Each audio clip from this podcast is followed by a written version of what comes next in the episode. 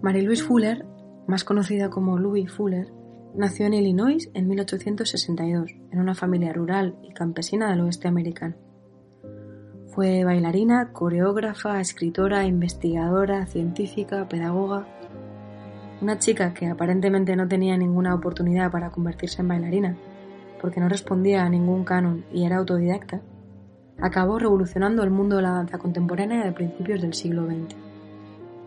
Tras iniciar su carrera en Estados Unidos, se traslada a París en 1892, con casi 30 años, una edad que para una bailarina podría ser el final de su carrera, para Louis supuso su lanzamiento. El París de la Belle Époque era el ambiente perfecto para que Louis mostrase sus innovaciones en el mundo de la danza con su famoso espectáculo La danza serpentina o La danza de la serpiente. Con ella debutó en el Folies Berger, una danza en la que Louis utilizaba un vestuario de sedas que movía con unos palos enganchados a sus brazos y en el que utilizaba efectos lumínicos que se proyectaban sobre la estela.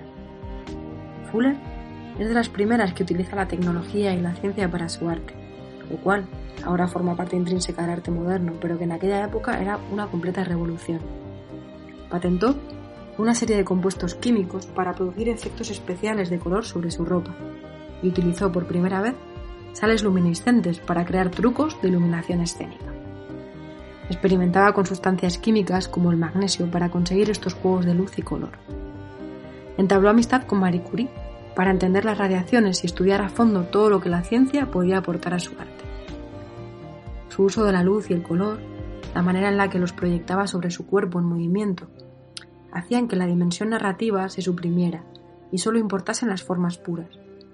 A través de la desaparición de su cuerpo, dejaba el protagonismo al movimiento de los velos. Con esta danza, fascinó a la audiencia con su control absoluto del escenario, convirtiendo la luz y el movimiento en los protagonistas de la acción. Estamos a finales del siglo XIX, cuando se inventa la electricidad, y de repente llega alguien que utiliza sus posibilidades en un escenario, haciendo que las artes escénicas avancen definitivamente.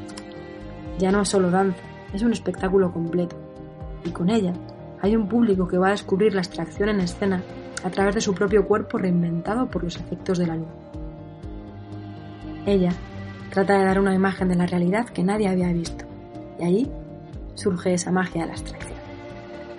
El famoso escultor Auguste Rodin dijo de ella, Louis Fuller ha abierto una nueva vía al arte del porvenir.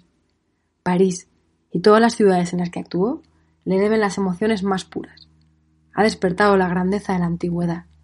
Su talento siempre será imitado ahora y su creación volverá a ser realizada siempre, pues ha sembrado efectos, luz y puesta en escena y todas esas cosas serán estudiadas eternamente.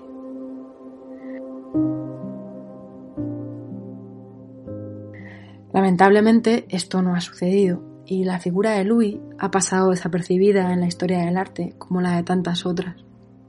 Louis murió en París de una neumonía a los 65 años de edad.